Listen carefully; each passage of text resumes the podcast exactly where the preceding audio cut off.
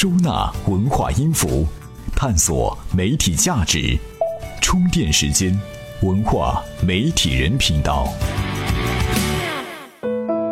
欢迎收听充电时间文化媒体人频道。今年九月十号，腾讯财经发布了一条新闻：八月 CPI 同比上涨百分之二点零，创十二个月新高。这则新闻稀松平常，却在新闻圈里炸开了锅。为什么呢？这篇新闻最后有个注解，本文来源 Dream Writer。腾讯财经开发的自动化新闻写作机器人，根据算法在第一时间内自动生成稿件，瞬时输出分析和研判，一分钟内将重要资讯和解读送达用户。原来这新闻不是记者写的，而是机器人写的。不过这则新闻写的无可挑剔，还真找不出来毛病。一听说机器人写新闻了，唯恐天下不乱的网友们都在问记者：是不是被抢饭碗了呢？编辑是不是哭晕了呢？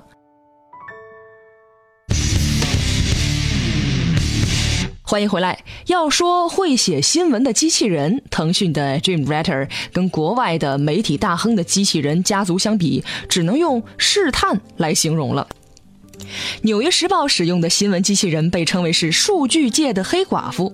它一天二十四小时一直在分析 Facebook 等社交平台上的海量文章，预测哪些内容具有推广价值，读者会喜欢，然后把这些有爆款卖相的文章反馈给编辑。它甚至能够独立制定标题、写摘要、找配图，可谓是十八般武艺，样样精通。华盛顿邮报的新闻机器人是打假斗士，名叫 Truth Teller，说真话的人。他一直在记录新闻报道中的文字、语言信息，随时与打假数据库对比。一旦发现异常，便会发出警报。当全世界忙着制造新闻的时候，这位机器人打假斗士的出现，可真是可喜可贺。洛杉矶时报的机器人呢，是一套超人智能系统。二零一四年四月，洛杉矶发生了一场四点四级地震，从撰写报道发出，这套系统仅仅用了三分钟。洛杉矶时报成了最快报道这次突发地震的媒体。英国卫报的视野一号虽然还在试验阶段，但它的全能性已经引得了巨大关注。到了出报纸的时候，他会率先将社交网络上的分享热点和关注热度统计分析，接着筛选内容、编辑排版和印刷，最后生成一份报纸，几乎用不着人类干什么事儿了。要说新闻机器人家族跑得最快的，还得是美联社的 Word Smith。美联社从二零一四年七月开始用它撰写公司财报，在上市公司公布业绩之后，Word Smith 仅仅需要零点三秒就可以发布一篇自带美联社风格的报道。而零点三秒的时间，可能人类记者连标题都没想好呢。这么发展下去，看起来新闻界的未来就是机器人的喽。但也有人泼冷水，有媒体人士说，机器人眼下只能写消息类稿件，人物、历史类的题材，机器人是驾驭不了的。清华大学的新闻学教授说，新闻是有温度的，机器人做的新闻很可能像报纸的静态版面一样，在昙花一现之后就优雅的死掉了。充电语录：创投最喜欢投哪个方向？创业者都很关心。而 IDG 资本创始管理合伙人投资过腾讯、百度的熊小哥是这样描述他心目中的趋势：那赌的趋势就是移动互联网的趋势嘛。但是我认为，在移动互联网的时代呢，是当然你还要继续解决这些痛点，但是很重要的也是找到它的爽点，提出一个解决的方案，使它更酷。他把这个情感上的东西呢带来的更多。不管是移动互联网时代，还是 PC 互联网时代，其实我们谈到一点呢。现在取得更大的商业的成功，主要还是在所谓的 consumer internet，嗯，就是消费互联网。欢迎回来。那么，新闻机器人与记者孰优孰劣呢？其实双方已经有了正面较量了。今年五月份，美国国家公共电台的商业记者、公认的写作好手斯科特·霍斯利和美联社的机器人 Word Smith 进行了一场写稿比赛。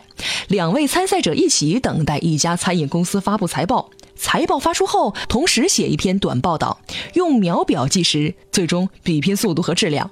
斯科特对此类报道驾轻就熟，自信会赢得很轻松。比赛结果是，写作好手斯科特花了七分钟完成这篇报道，而机器人 Word Smith 仅仅用了两分钟。当然了，速度上拼不过机器人，质量上斯科特还是有明显优势的。在美国国家公共电台发起的投票当中，机器人获得了九百一十二票，而斯科特的文章获得了九千九百一十六票。对机器人来说，投票的结果相当惨淡，但还有不少科学家持乐观态度。新闻机器人可不是死程序，未来它的学习能力会越来越强，只要给它读足够的资料，它能够写出特定的语言风格，甚至还能说相声、抖包袱。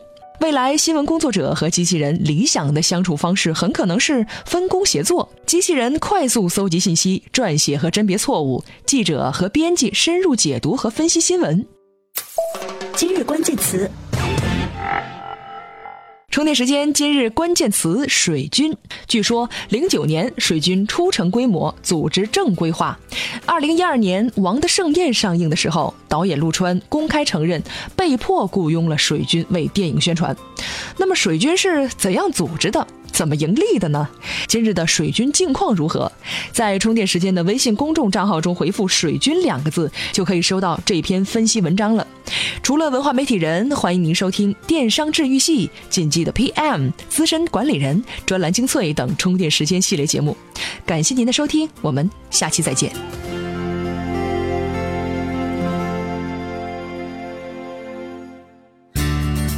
这里是充电时间。